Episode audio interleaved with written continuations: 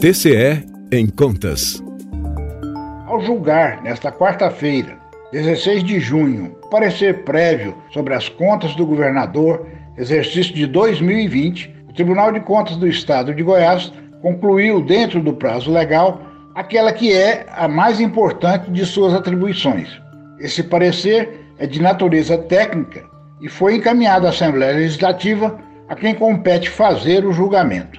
O TCE constatou que o governo do Estado e os demais poderes atenderam aos limites legais para despesas como pagamento de servidores, educação e saúde, e assim recomendou a aprovação das contas, fazendo, no entanto, várias determinações e recomendações para a melhoria da gestão fiscal e orçamentária dos órgãos públicos. O relator das contas, conselheiro Sebastião TJ, destacou como relevante o fato de que, apesar da pandemia do Covid-19 e de seus reflexos na economia, Goiás registrou um crescimento de 1,15% em seu produto interno bruto nos três primeiros semestres de 2020, enquanto o PIB nacional registrou uma queda de 3,5% no mesmo período.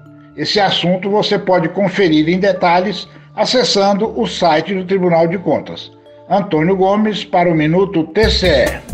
Rádio TCE, uma emissora do Tribunal de Contas do Estado de Goiás.